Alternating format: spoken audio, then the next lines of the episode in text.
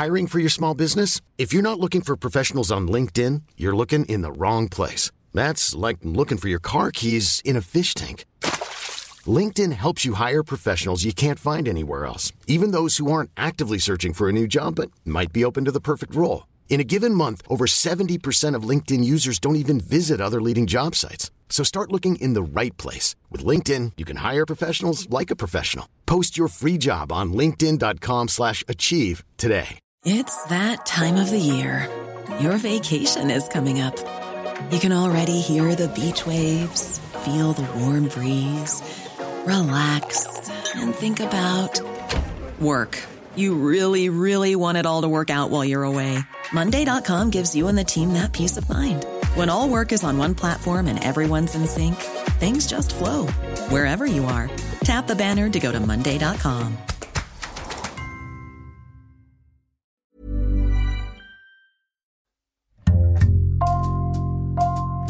Bonjour, c'est Jules Lavie pour Code Source, le podcast d'actualité du Parisien.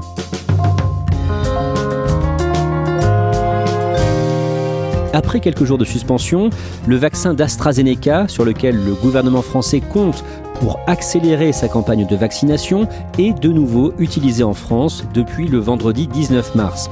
Quel est ce vaccin? Pourquoi a-t-il été suspendu pendant plusieurs jours? Et qui va pouvoir finalement le recevoir? Cet épisode de Code Source est raconté par Nicolas Béraud du Parisien.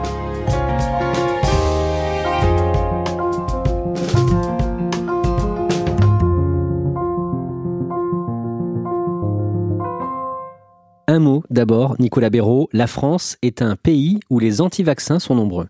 Plusieurs enquêtes menées dans 10-15 euh, pays ont montré que la France était parmi les dernières, voire la dernière, en termes de volonté d'aller se faire vacciner. Il y a notamment eu une enquête euh, parue fin décembre qui montrait que seulement 40% des Français avaient cette intention. C'est tout à fait possible que ça évolue, mais en tout cas, la France part d'assez bas. Nicolas Béraud, vous allez nous raconter le feuilleton AstraZeneca et on a choisi de commencer ce récit à l'été 2020. La course au vaccin contre le Covid-19 est déjà lancée. 200 vaccins sont en développement. On appelle ça dans le milieu des candidats vaccins. Et parmi ces 200, il y a celui d'AstraZeneca. C'est un gros groupe pharmaceutique euh, au niveau mondial. Il est né en 1999 euh, d'une fusion entre le groupe suédois Astra et le groupe britannique Zeneca. Son PDG actuel est un Français d'ailleurs, euh, Pascal Soriot. Une entreprise, elle, elle, produit, elle commercialise pas mal de médicaments dans des domaines comme le cardiovasculaire, dans le domaine digestif également. Par exemple, le Mopral, un médicament qui est très administré en France. À l'origine, ça vient d'AstraZeneca. Pour son vaccin contre le Covid-19, le laboratoire a conclu un partenariat avec l'Université britannique d'Oxford, à 90 km au nord-ouest de Londres. Sur quel type de vaccin il travaille? Il travaille sur un vaccin à vecteur viral, c'est entre guillemets la gamme classique des vaccins. En fait, le principe, c'est d'injecter dans l'organisme un virus qui a été rendu inoffensif, qui va générer une réponse immunitaire de l'organisme et la production d'anticorps face au coronavirus SARS-CoV-2. Donc ce n'est pas du tout euh, la technique euh, dont on a beaucoup parlé euh, de l'ARN messager. Non, non, c'est une technique qui est connue, qui est plus ancestrale, si je puis dire, qui dispose aussi de plusieurs avantages. Lesquels? Ce projet de vaccin, il offre plusieurs promesses, notamment deux principales. C'est qu'il est peu cher, autour de 2 euros la dose, comparé à plus d'une dizaine d'euros pour d'autres vaccins avec une technologie euh, plus euh, moderne. Et puis par ailleurs, euh, on peut le, transporter à des températures réfrigérées, donc entre 2 et 8 degrés.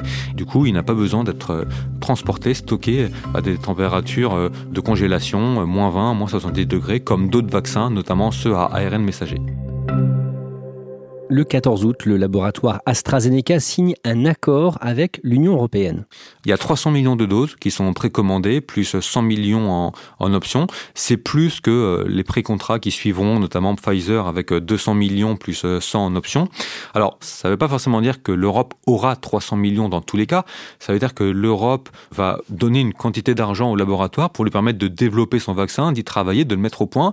Et si jamais, au final, euh, ça donne un vaccin qui est mis sur le marché et qui est autorisé, l'Europe, là, sera assurée de recevoir 300 millions de doses. Et évidemment, le plus tôt possible. Le 31 août, AstraZeneca lance la phase 3 de ses essais cliniques, une phase décisive, mais une semaine plus tard, le 8 septembre, elle est interrompue. Oui, elle est interrompue. Donc, ces essais euh, de phase 3, ils ont été menés sur plus d'une dizaine de milliers de volontaires euh, dans le monde. Et en fait, ce qui se trouve, c'est que euh, des participants au Royaume-Uni va souffrir d'une maladie potentiellement inexpliquée, pour reprendre les, les termes qui sont employés à l'époque, et vraisemblablement du candidat vaccin AstraZeneca.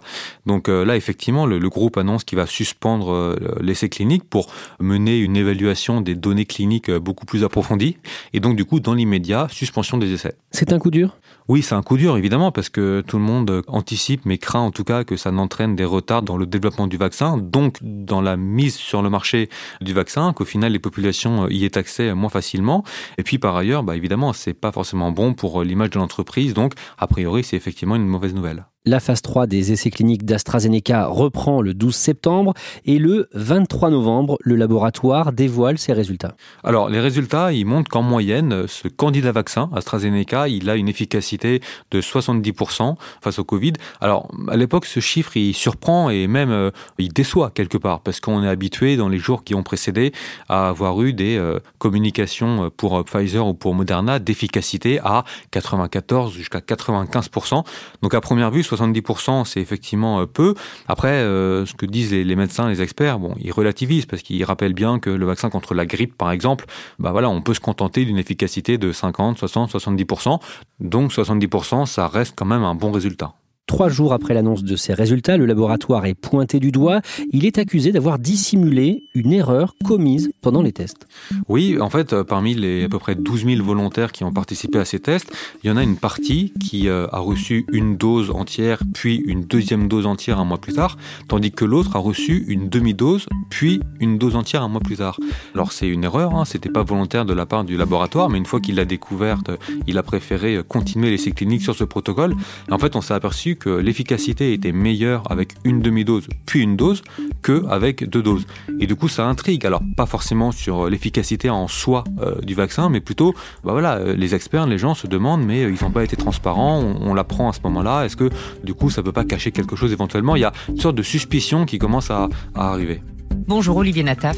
Le lendemain, le 27 novembre, le président d'AstraZeneca France, Olivier Nataf, se veut rassurant sur RTL. Ce vaccin a démontré son efficacité euh, dans, ce, euh, dans cette analyse-là, mais aussi un autre niveau d'efficacité qui est que 100% des participants étaient protégés de formes graves de la maladie ou d'hospitalisation.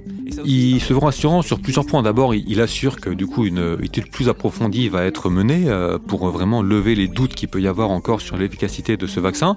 Il dit aussi qu'il espère toujours une mise sur le marché euh, si jamais l'Europe le valide pour janvier. Nous, si l'Agence européenne du médicament donnait une autorisation de mise sur le marché euh, à notre vaccin, nous serions prêts en janvier. Ils tentent de rassurer que c'est pas forcément grave, qu'ils euh, sont conscients qu'il y a pu avoir cette erreur, mais qu'ils vont publier de nouvelles données et que surtout, ils seront prêts assez rapidement. Le vaccin, c'est l'espoir le plus encourageant que nous ayons pour sortir de cette pandémie.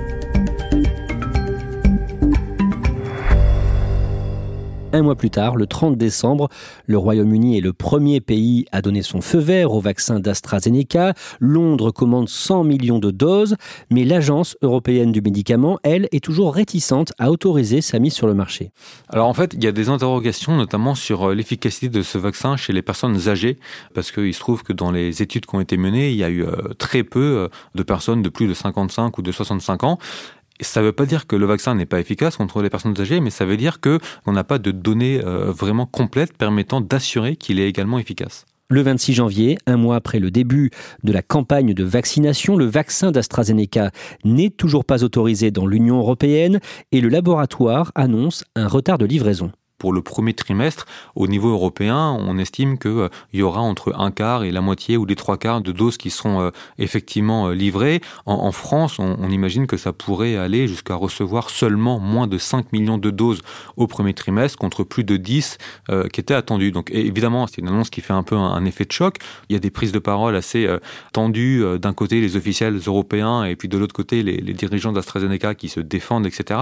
En fait, l'Europe se demande si, au-delà des soucis euh, dans une usine euh, en Europe qui sont mis en avant par le, groupe AstraZeneca. Est-ce qu'il n'y a pas aussi peut-être une euh, tentation de favoriser le Royaume-Uni, qui maintenant n'appartient plus à l'Union européenne, qui a passé ses propres commandes et qui, lui, a autorisé AstraZeneca dès la fin du mois de décembre? En tout cas, ce qu'il y a de réel, c'est qu'il y aura des retards de livraison d'AstraZeneca pour les pays de l'Union européenne. Quelques jours plus tard, le 29 janvier, l'Agence européenne des médicaments autorise finalement la mise sur le marché du vaccin AstraZeneca pour tous les adultes. Pourtant, la même journée, le président français Emmanuel Macron dit qu'il doute de l'efficacité de ce vaccin. Oui, Emmanuel Macron, il reçoit plusieurs journalistes de la presse étrangère à l'Élysée et euh, il cache pas qu'il euh, a des doutes sur l'efficacité de ce vaccin chez les personnes âgées. Il dit que euh, aujourd'hui, on pense que ce vaccin, pour les plus de 65 ans, est quasi inefficace. C'est le vaccin qui se disait révolutionnaire, mais sans doute pas pour les plus de 65 ans. La formule du britannique AstraZeneca n'afficherait que 8% d'efficacité contre le Covid-19 sur les personnes âgées. La haute autorité de santé, qui a le dernier mot sur les mises sur le marché en France, tranche le 2 février. Elle autorise le vaccin AstraZeneca seulement aux moins de 65 ans. Problème de taille pour un vaccin. Bah oui, ça peut sembler être un problème effectivement, parce que les 65-74 ans, qui du coup vont être trop âgés pour bénéficier d'AstraZeneca, mais ils sont trop jeunes pour profiter du vaccin euh, Pfizer ou Moderna qui sont utilisés pour le moment aux plus de 75 ans et à certaines pathologies euh, très graves, bah on peut se dire que eux, ils vont rester comme les oubliés, alors que potentiellement, en raison de leur âge avancé, des comorbidités qu'ils peuvent euh, avoir, ils sont quand même considérés comme fragiles et à risque d'attraper une forme grave de Covid.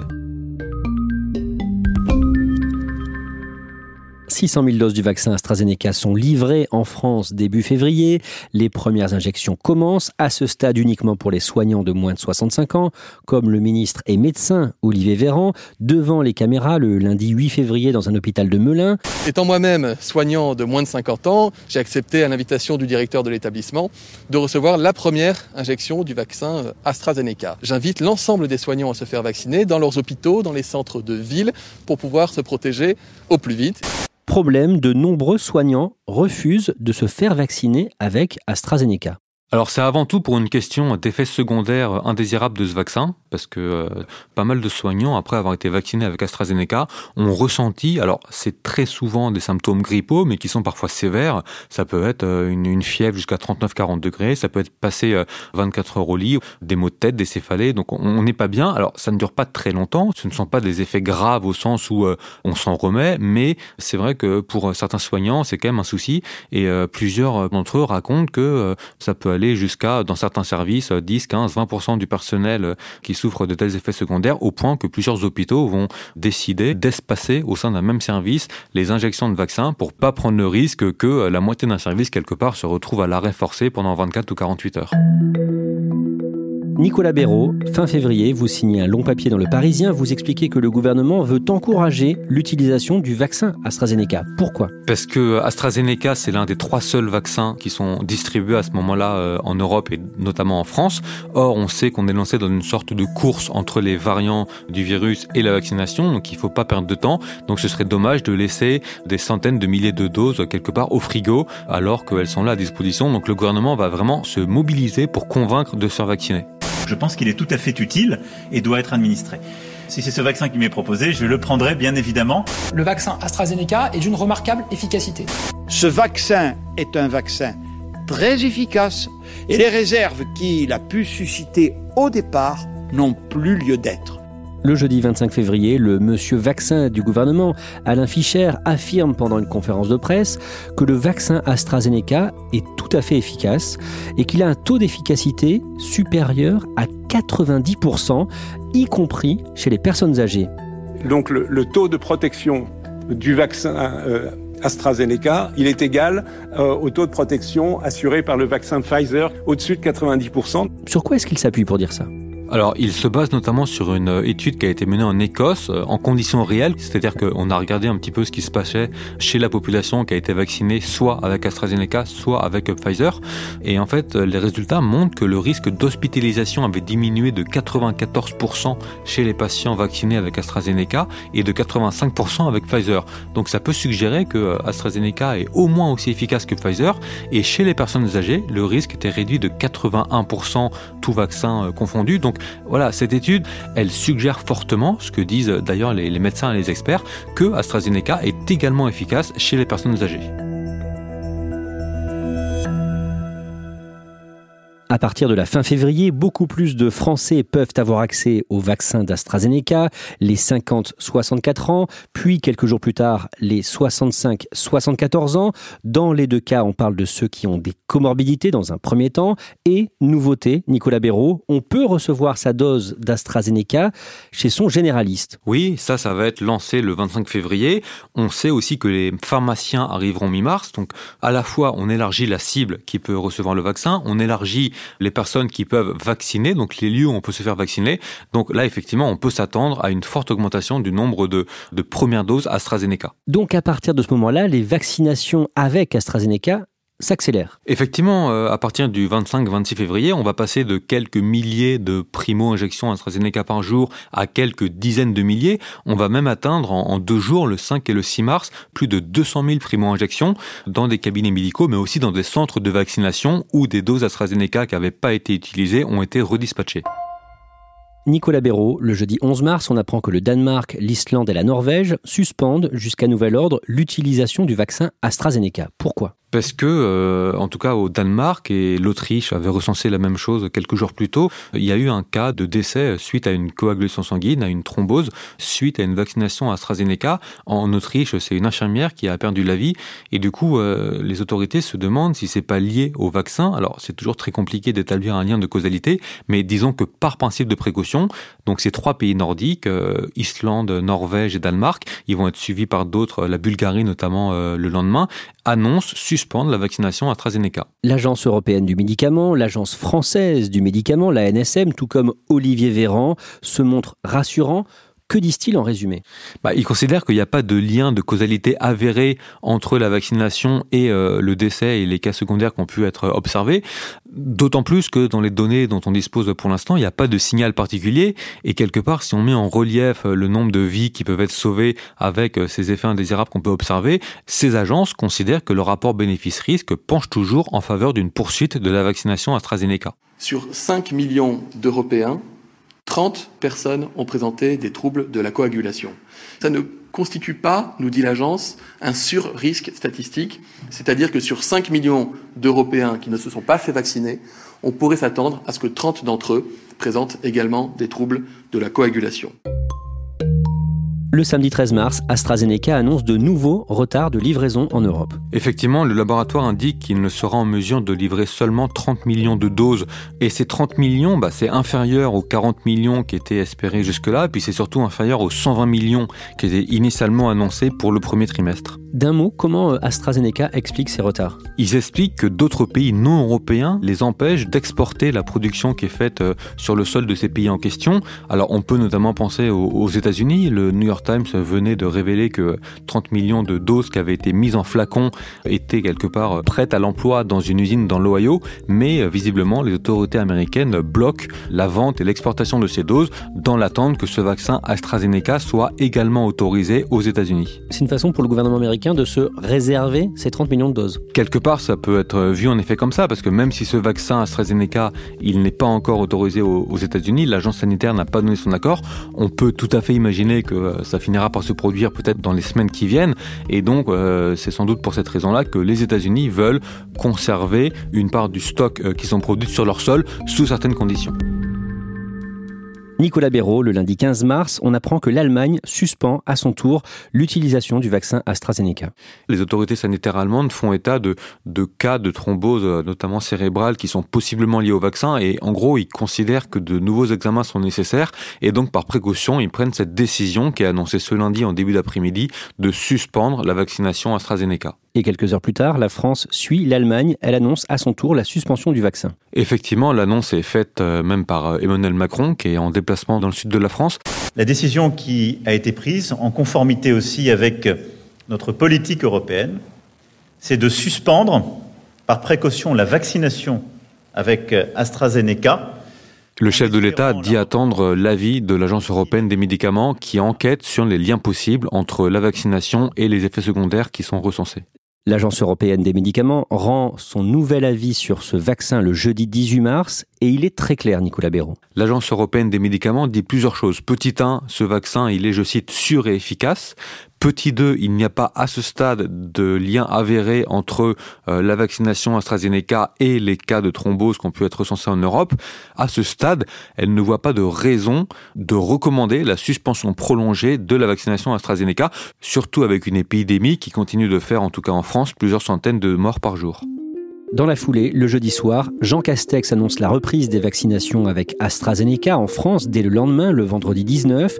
Problème, Nicolas Béraud, ce jour-là, la haute autorité de santé recommande de ne pas l'utiliser pour tout le monde. La haute autorité de santé, qui s'appuie sur l'Agence européenne des médicaments, pointe qu'il y a un possible surrisque euh, de certaines thromboses graves chez les personnes âgées de moins de 55 ans. Et c'est pour cette raison que la haute autorité de santé recommande de reprendre la vaccination AstraZeneca uniquement chez les personnes âgées de 55 ans et plus. Soulignons au passage que cet avis de la haute autorité de santé est un revirement à 180 degrés. Dans un premier temps, vous l'avez entendu, elle voulait réserver ce vaccin aux moins de 65 ans. Finalement, ce sera donc pour tous les plus de 55 ans.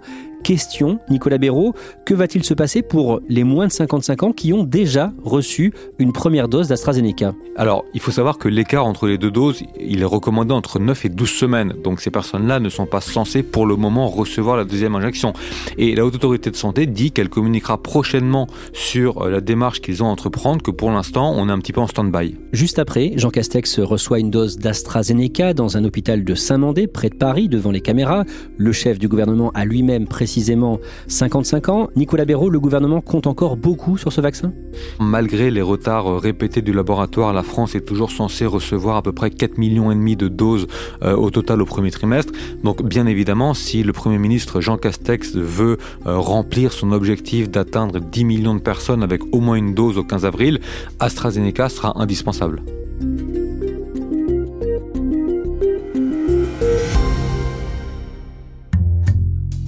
Merci à Nicolas Béraud. Cet épisode a été préparé par Ambre Rosala, production Marion Botorel, Raphaël Pueyo et Mathias Pengili, réalisation Julien Moncouquiol. Code Source est le podcast d'actualité du Parisien, disponible chaque soir du lundi au vendredi. Pour ne rater aucun épisode, abonnez-vous sur Apple Podcast ou Google Podcast par exemple. N'hésitez pas à nous écrire code source at leparisien.fr. Et puis si vous aimez Code Source, dites-le nous en laissant des petites étoiles ou un commentaire sur votre application préférée.